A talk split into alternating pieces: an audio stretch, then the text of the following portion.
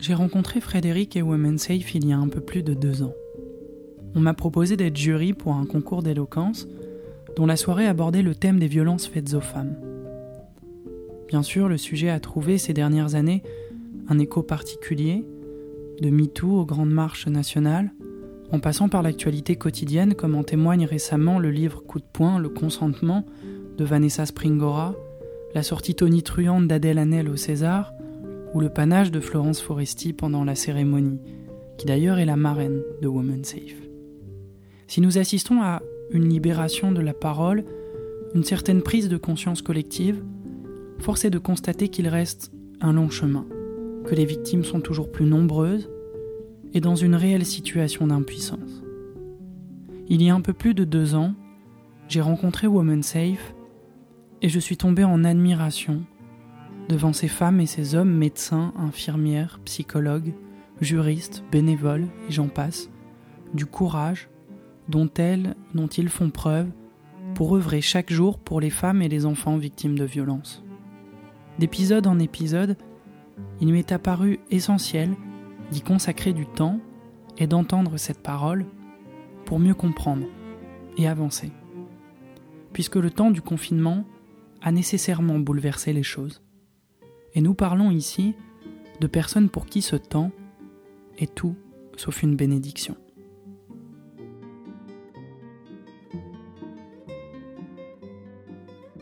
Permets-moi de te présenter à celles et ceux qui nous écoutent.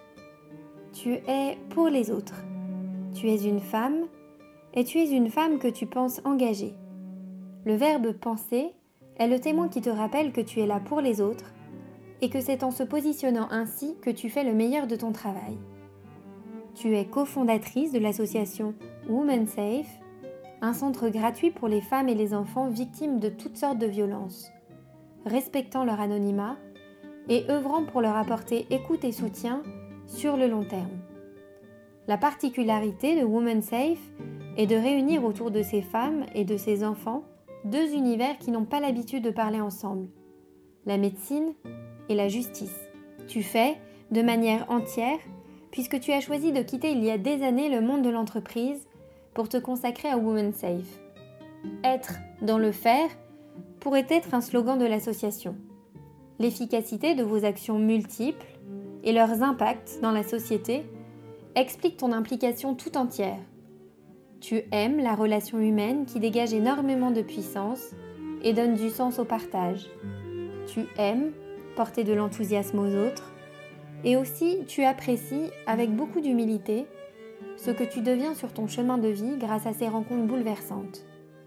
Tu rêves, pour les enfants en devenir, de leur faire comprendre ce qu'est l'empathie, de leur en témoigner suffisamment pour qu'ils puissent en distiller à leur tour dans leur vie. Nous sommes heureux que tu sois Frédéric Martz, cofondatrice de Women Safe. Pour moi, le temps, est d'autant plus sur le sujet sur lequel on travaille, c'est un marqueur. Parce que le temps compte, le temps, ben, le temps tourne aussi.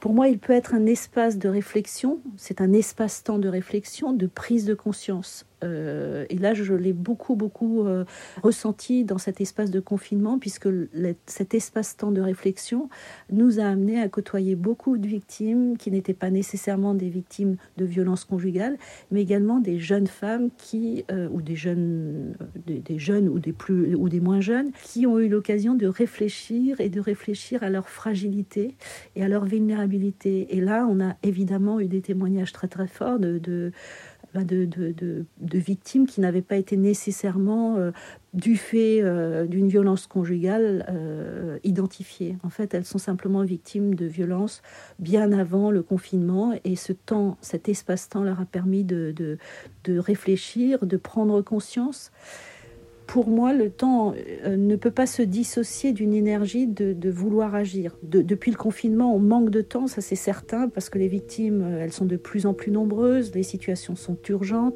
les états psychiques sont troublés euh, et violemment troublés par le confinement, les situations de confinement. La réponse donnée à un enfant, par exemple, qui est un, qui est un petit sujet qui est très important, parce qu'aujourd'hui il est peu évoqué, son sujet c'est l'école, la maîtresse de main, etc. Eh ben, pour les enfants victimes, il y a autre chose qui se greffe là-dessus, c'est que c'est un enfant qu'on n'écoute jamais, parce que c'est un enfant qui peut être témoin effectivement, par exemple dans une cellule intrafamiliale, à l'école, dans la rue, euh, à des situations de violence qu'il n'exprimera jamais parce qu'on ne lui laisse jamais la parole. Et c'est donc une temporalité dans laquelle il va se trouver lui en tant que témoin.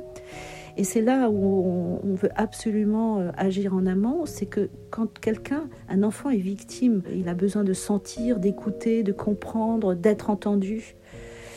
Et puis cette libération de la parole euh, que tout le monde attend, elle va permettre d'espérer une reconstruction le temps s'arrête parce qu'à un moment donné, on peut se retrouver dans un état de sidération. Et c'est un peu le, cas des viols, par exemple, où souvent on dit mais pourquoi elle n'a pas fait, pourquoi elle n'a pas dit, pourquoi?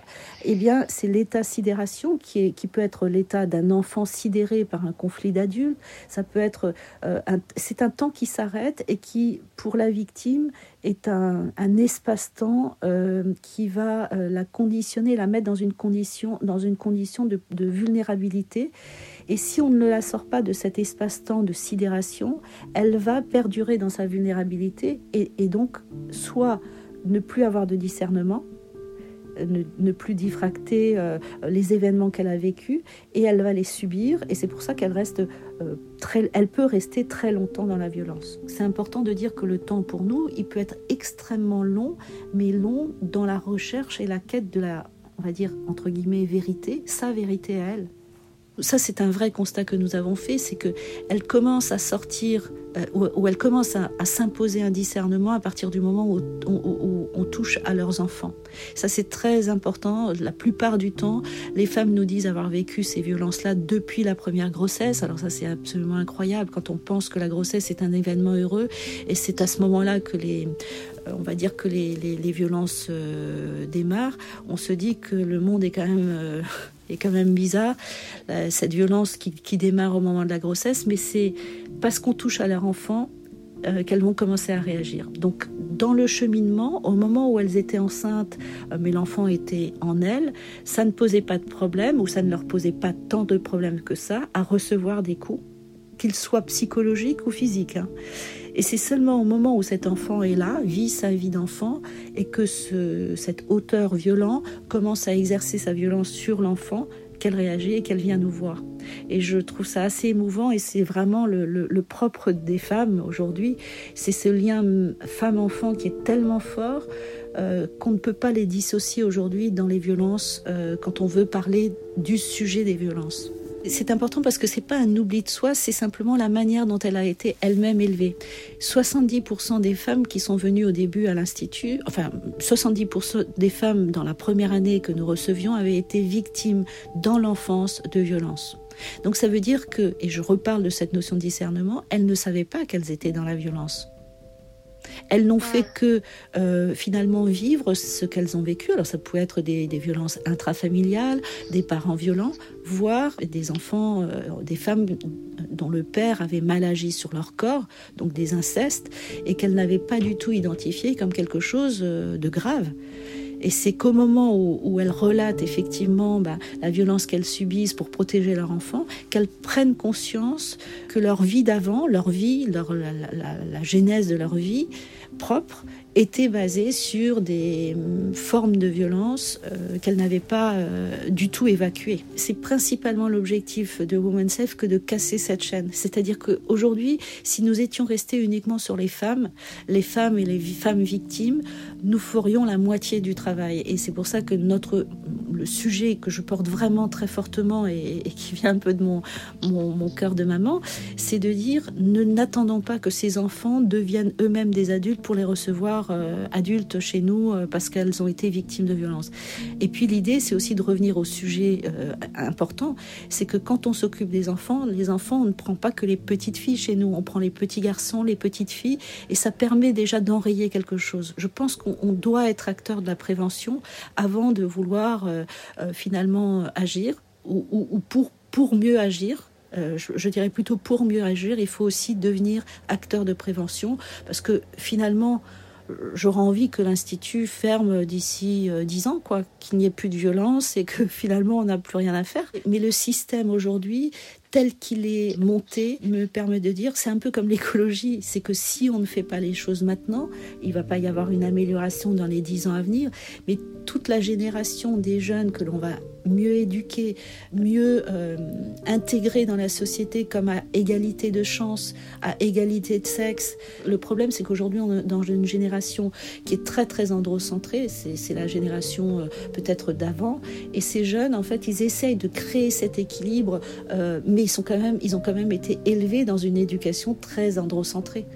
Donc il faut en sortir, il faut effectivement construire la société à partir de l'égalité réelle, qu'elle soit salariale, qu'elle soit euh, de chance ou qu'elle soit dans un contexte euh, privé-public. Il faut plus qu'il y ait de différence et je pense que quand on brisera cette différence, on va pouvoir commencer à enclencher quelque chose de plus, on va dire, de plus cohérent pour l'humain au sens grand H. Quoi.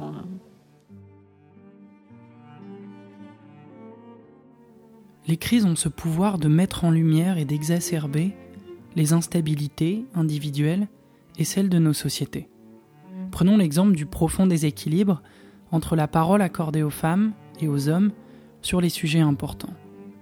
Ce sont ces comportements, révélateurs d'une société ancrée sur l'androcentrisme, qui poussent Frédéric et des milliers d'engagés à faire, et à faire autrement. Qui parle aujourd'hui C'est les hommes. Et c'est pas du féminisme. Hein. Je ne suis pas en train de parler en tant que féministe parce que je, je pense que le travail que je fais aujourd'hui sur les femmes et les enfants euh, ne peut pas inclure le féminisme dans le côté revendicateur de la place de la femme. C'est juste une réalité de terrain pour moi. En fait, c'est le fait et la chance de faire du terrain. Et le terrain, pour moi, c'est rencontrer les gens, parler, parler aux victimes, euh, parler aux enfants, euh, parler aux professionnels qui sont attachés à, faire quelque chose ensemble, ça, ça m'anime beaucoup dans mes réflexions et ça me permet justement de dire, c'est pas un problème de, de féminisme, c'est sans doute un problème d'éducation, mais de société androcentrée, en temps de crise, c'est encore plus évident. Je pense que euh, ce qu'on a vécu dans ce, confinement, c'est euh, finalement de permettre euh, finalement au sexisme de réémerger. Et c'est devenu critiquable. C'est vrai qu'on n'est pas, pas à l'aise quand on voit que des hommes parler de, de la société de demain, quoi. Comment ça se passe au niveau des enfants? La plupart du temps, on entend bien que c'est la femme qui doit gérer son télétravail, les devoirs des enfants, bah, réorganiser la maison dans un, confinement. Rarement on entend des hommes en parler. Hein. Pour moi, la violence, elle est partout. Et euh, le fait de faire beaucoup, beaucoup d'actions dans les universités, on entre toujours par une question qui est euh, très simple et qui nécessite une réponse. Euh, c'est avez-vous été déjà témoin de violence? Je ne suis pas dans une question avez-vous été victime? Parce que c'est beaucoup plus délicat d'y répondre, mais témoin, on peut l'être. Et j'ai fait des sessions où personne n'avait été témoin de violence. Alors ça nous a un peu sidérés puisque les doigts ne se sont pas levés, même d'étudiants qui venaient de pays comme l'Iran, euh, comme euh, la Nouvelle-Calédonie, etc. C'était des gens qui n'avaient jamais vécu de violence. Donc moi j'ai un, terme fort, c'est de dire il ne faut jamais penser qu'on n'a jamais euh, qu'on a jamais été confronté à de la violence parce que Simplement, je pense que euh, individuellement, on a, peut-être su la minimiser, su la gommer, euh, mais cela ne veut pas dire qu'on a oublié cette violence. Et quand on parle des clichés, pour moi, le cliché, c'est un mot valise qui permet finalement de montrer les défauts d'une société qui ne donne pas de sens aux mots que l'on utilise, qui ne décrit pas les mots les mots MAUX qui ne donnent pas un sens à ces mots MAUX. Donc ce, mot cliché, pour moi, c'est évidemment, euh, ça permet de prendre conscience que chaque acte, chaque situation qui nous met à mal à l'aise devient une violence. Si on était dans la définition du cliché, j'aurais envie de dire qu'aujourd'hui, le cliché, c'est de dire qu'une violence n'existe pas. Euh, par exemple, j'ai un exemple précis, on aurait une tendance à lister les violences. Euh, on va, parler des violences psychologiques, sexuelles. Euh, enfin, on va faire toute la liste des violences que nous traitons. Mais il y a une violence qui me paraît quand même assez euh, importante et jamais listée, c'est la grossièreté. Alors pour moi, la grossièreté, par exemple, c'est peut-être une violence que l'on ressent à titre individuel, parce qu'on peut ne pas aimer la grossièreté, et pour autant, elle n'est jamais inscrite dans le dictionnaire des violences. Il y a une très belle exposition à la Villette qui montrait effectivement, euh, qui travaille sur l'espace, euh, l'espace euh, autour de soi, etc. Et qui démontrait que dans ton espace à toi, une personne à 50 cm ne te posera pas de problème. Eh bien, pour d'autres, ça peut poser un problème. Parce que, et c'est une forme de violence parce que elle, tu rentres dans, dans sa sphère évidemment de l'insupportable. La proximité de l'autre peut être une violence. Euh, et cette exposition, elle démontrait très très bien euh, que euh, c'est conditionné par la personne, sa perception de ce qui, qui, est acceptable ou non pour lui, que ce soit par les mots ou par la présence même physique de quelqu'un.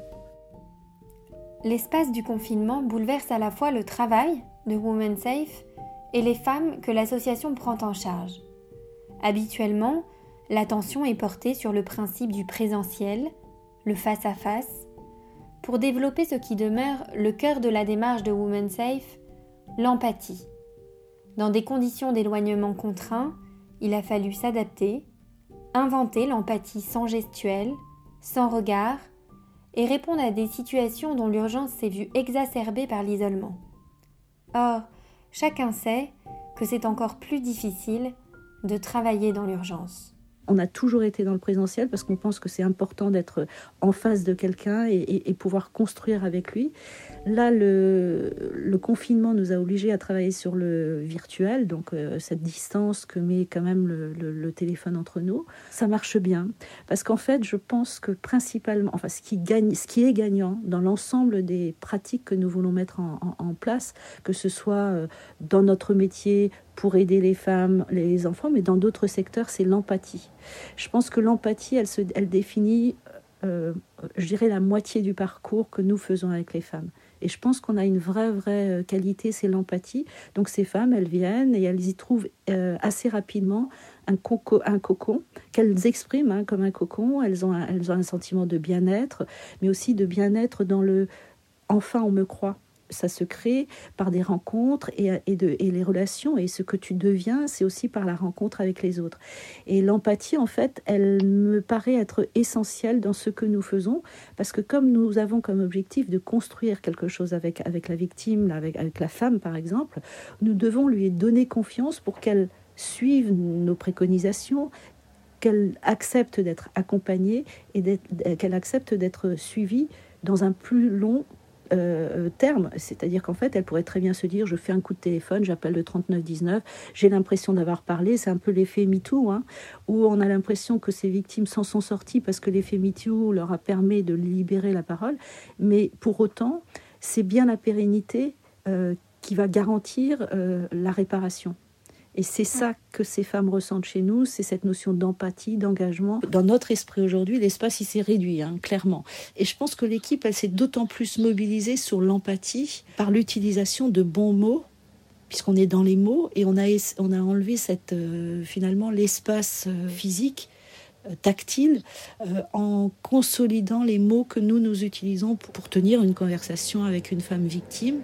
Donc on a vraiment euh, changé un peu nos modes d'accompagnement, mais on n'a pas changé notre volonté d'agir et de protéger, de protéger que ce soit la femme, que ce soit les enfants. Oui, on nous a réduit notre espace, on a l'impression de moins respirer à l'air libre, mais pour autant on respire euh, dans un autre espace, c'est le cerveau, euh, parce qu'on pense plus, parce qu'on essaye de mieux élaborer les choses, et ça s'en ressent d'autant plus dans ce que nous, nous faisons lors des entretiens avec les femmes.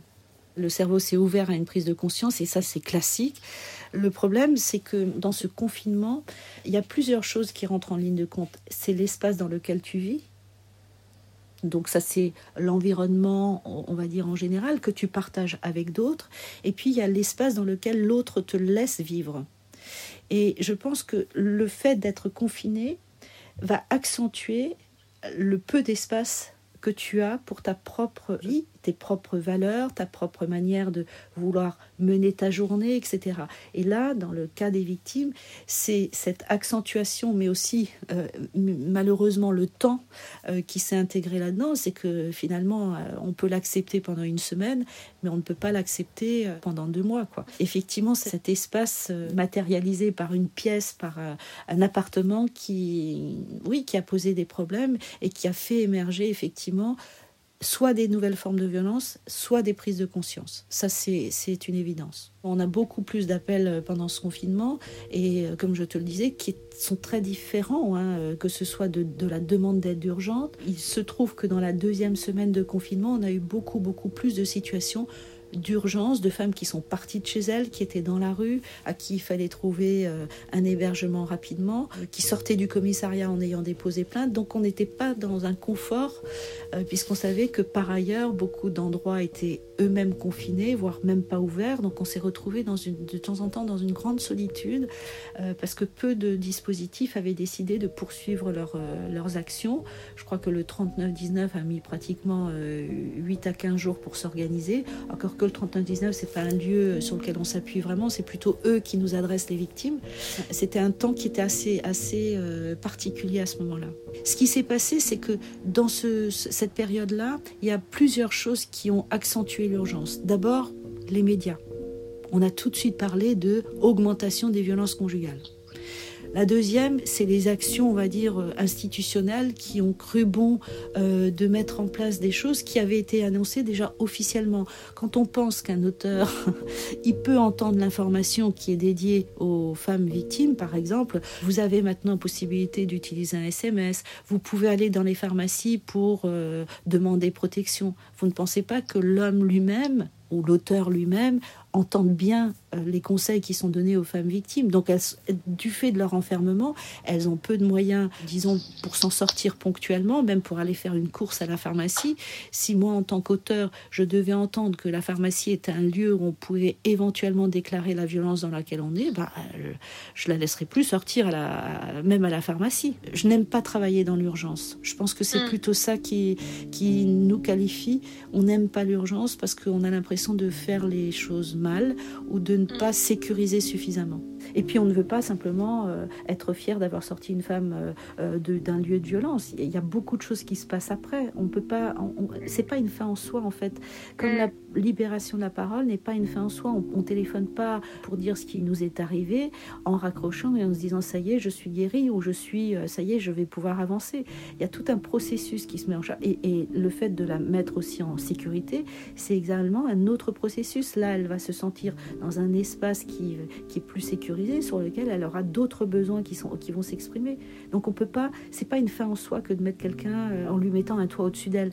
Il est important qu'elle soit effectivement euh, prise en charge pour d'autres problématiques. Ça peut être sanitaire, ça peut être un état de santé, un mauvais état de santé. Vous mettez pas une femme qui est, qui est dépressive dans un hôtel et là vous vous dites bah, super, ça y est, elle est protégée. Non, puis elle peut être très vite rattrapée par un aspect, c'est la violence économique. La définition que nous donnent ces femmes qui n'ont pas réussi à s'en sortir au départ, c'est qu'elles disent avoir eu crainte de, ne pas avoir les moyens du choix qu'elles vont faire.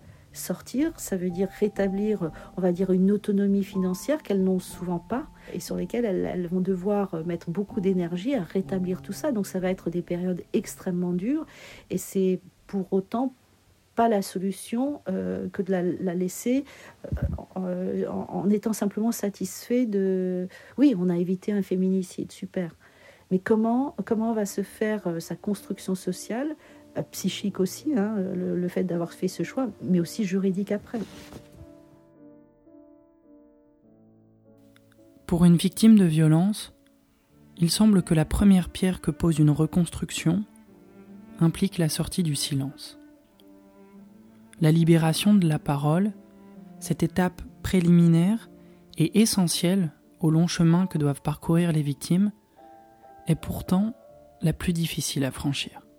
Sortir du silence, c'est un événement qui est extrêmement important et qui euh, demande une énergie incroyable. Cette volonté, elle ne peut être que au départ portée par la victime elle-même.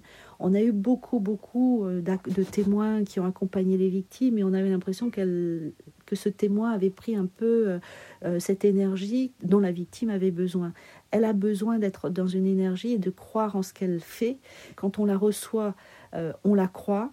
On la respecte dans sa parole. Évidemment, il y a des femmes qui peuvent effectivement avoir des euh, changer un peu euh, la réalité de l'histoire, mais c'est déjà un cheminement qu'elle a fait. On va évidemment l'amener à travailler sur les fondements de certains comportements ou voir euh, pourquoi elle a déposé plainte. On est obligé effectivement de l'amener à être très proactive dans la libération de ce silence. Ça ne restera jamais un acte isolé, mais ça sera une des temps euh, qu'elle prendra, qui fera évoluer effectivement sa parole.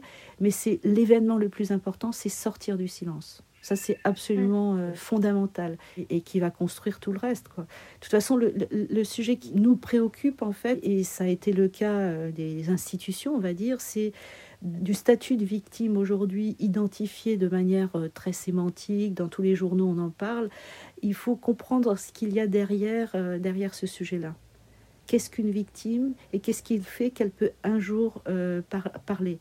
Et en fait, on se rend compte que chaque vécu nous mobilisera. Une femme, euh, la violence n'est pas générique, la violence, elle est dépendante de l'environnement. Chaque femme est singulière pour nous et malgré euh, la forme de violence qu'elle aura subie, elle va plus ou moins bien l'évoquer. Elle va plus ou moins bien en parler, par exemple, beaucoup de femmes aujourd'hui ne parleront pas des violences sexuelles dans le couple. Pourquoi? Parce qu'elles estiment que ça fait partie de son intimité. Alors que pour autant, aujourd'hui, on sait que une violence sexuelle, des rapports contraints euh, sont dans le code, aujourd'hui, dans, la loi, sont euh, clairement un acte de viol. Donc une femme qui va libérer sa parole, elle va sans doute extrêmement bien mesurer l'impact que va avoir chaque mot qu'elle posera. Elle ne va pas nécessairement facilement dire les choses. Donc cette libération de la parole, pour moi, elle est, elle est, euh, elle est à travailler, elle est à respecter et elle est à lui permettre un cheminement euh, en fonction de ce que cette femme veut. Est-ce qu'elle veut judiciariser son histoire? Est-ce qu'elle ne veut simplement que comprendre? Et à ce moment-là, on serait plus dans l'accompagnement psychologique ou elle veut s'en sortir et elle veut que tout ça s'arrête. Donc tout ça, c'est des temps très importants que l'on met vraiment en place avec la femme la libération de la parole, ça, amène souvent à un temps où, parce qu'elle a libéré sa parole, elle va y trouver de l'opposition. Flavie Flamand, par exemple. C'est un très bel exemple parce que non seulement on a beaucoup parlé après du travail de, euh, de l'impact des violences sur le cerveau, qui vont être clairement des éléments de preuve demain, parce qu'aujourd'hui, une femme qui a vécu une violence dans l'enfance et qui, au bout de 30 ans, décide d'en parler, ben on va la traiter de menteuse de fait pourquoi tu le fais maintenant, parce que tu veux te rendre intéressante, etc. etc. Tout ça, il faut le gérer avec la femme, parce qu'elle va, elle va avoir beaucoup d'opposition. La société, elle n'est pas toujours prête à entendre des dénonciations euh, de gens qui ont été auteurs de violences, surtout quand c'est des gens publics. Et l'affaire de Flavie Flamand, c'était intéressant parce que quand elle a commencé à évoquer ça, en fait, elle a, expliqué comment euh, elle, avait, euh, elle a eu ce déclic. En fait, c'était pas du tout dans une situation normale. Elle, elle s'est retrouvée dans une situation où, à un instant précis de sa vie, elle a eu un choc. Ce choc lui a permis de faire un lien avec tout son mal-être et tout ce qu'elle avait vécu dans l'enfance qui a réémergé comme une violence qu'elle a pu qualifier. Et le moment où elle l'a fait, c'était un moment qui n'était pas propice, puisque à ce moment-là, je crois que même sa mère et son frère s'étaient un peu opposés à cette prise de parole en disant non, tu exagères. Pourquoi? Parce que ça remettait en cause l'ensemble de son, de son entourage l'entourage n'a pas su la protéger. Et ça, c'est pour les enfants, c'est terrible parce que du coup, c'est une remise en question de son entourage, mais aussi en une remise en question des voisins qui n'ont rien fait. Je pense aux violences conjugales, par exemple. Et là, elle va y trouver beaucoup d'opposition. Cette victime qui libère sa parole. Parce qu'il y a toujours des témoins d'une violence, euh, sauf à ce que ça reste très très euh, dans le couple, mais il y a toujours des témoins. Ce temps d'écoute que tu, tu évoques est très intéressant. En fait, le fait qu'on soit en organisation pluridisciplinaire fait interagir des métiers qui vont comprendre la personne différemment. Une femme qui arrive et qui pose son histoire face à une infirmière, elle a un métier qui l'a inscrite de fait dans l'empathie. D'accord? Elle va, elle va l'écouter, elle va prendre tous les sujets qu'elle va évoquer, que ce soit son aspect social, euh, son aspect, euh, sa fragilité psychologique, son état de santé. Elle va regrouper tout ça et elle va en transmettre et en faire dégager de l'empathie. Je vous crois. La deuxième étape, c'est de savoir quels sont ses besoins. Les besoins sont souvent simples parce qu'ils ont été identifiés par quelqu'un qui aura eu suffisamment d'empathie pour pouvoir permettre à, cette victime ou à cette femme de pouvoir accéder à une autre manière de penser les choses.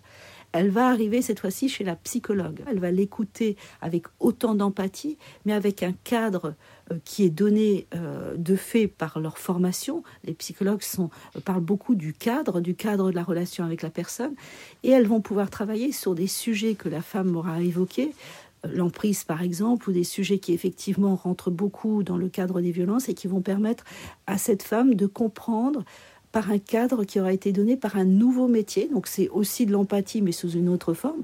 D'ailleurs, les psychologues ne parlent pas tant d'empathie, mais de cadre. Donc on est dans un autre métier. Et puis il y a le juriste. Alors le juriste, il va écouter cette femme. Alors lui, c'est le texte de loi. Il a juste besoin de comprendre si ce qu'elle dit est prouvable, va pouvoir effectivement faire émerger une réponse juridique, ou au contraire, il va lui dire, bon madame, euh, oui, j'ai bien compris, mais finalement, vous n'avez pas de preuves. Donc c'est le côté un peu radical des choses, mais qui fait aussi prendre conscience à la victime que le fait d'avoir déposé des plaintes et qu'elles ont été classées sans suite, ça lui permettra aussi de comprendre que objectivement, il y a des éléments, quand une personne ne connaît pas son histoire, un juge ne connaît pas l'histoire, il prend les papiers, il essaye de comprendre, eh ben, la justice, elle, elle répond à froid, en fait, avec des éléments de preuve.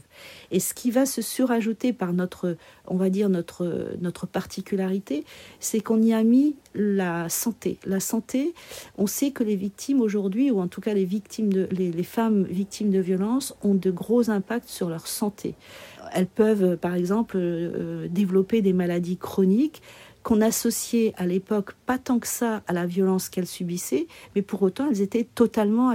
Aujourd'hui, on a des éléments qui peuvent nous, qui nous prouvent que la maladie que la personne développe est une maladie qui est liée au stress, qui est liée à des événements, qui permet effectivement de l'associer à la violence. Et ces éléments de preuve, en fait, vont consolider l'ensemble de la prise en charge que, que Woman Safe veut faire, parce qu'elle va donner à chaque fois des éléments nouveaux qui ne seront pas, euh, on va dire, euh, qui prendront en compte la singularité de la personne, la singularité de les antécédents de santé, par exemple, voire euh, des éléments auxquels on aurait pu ne pas penser.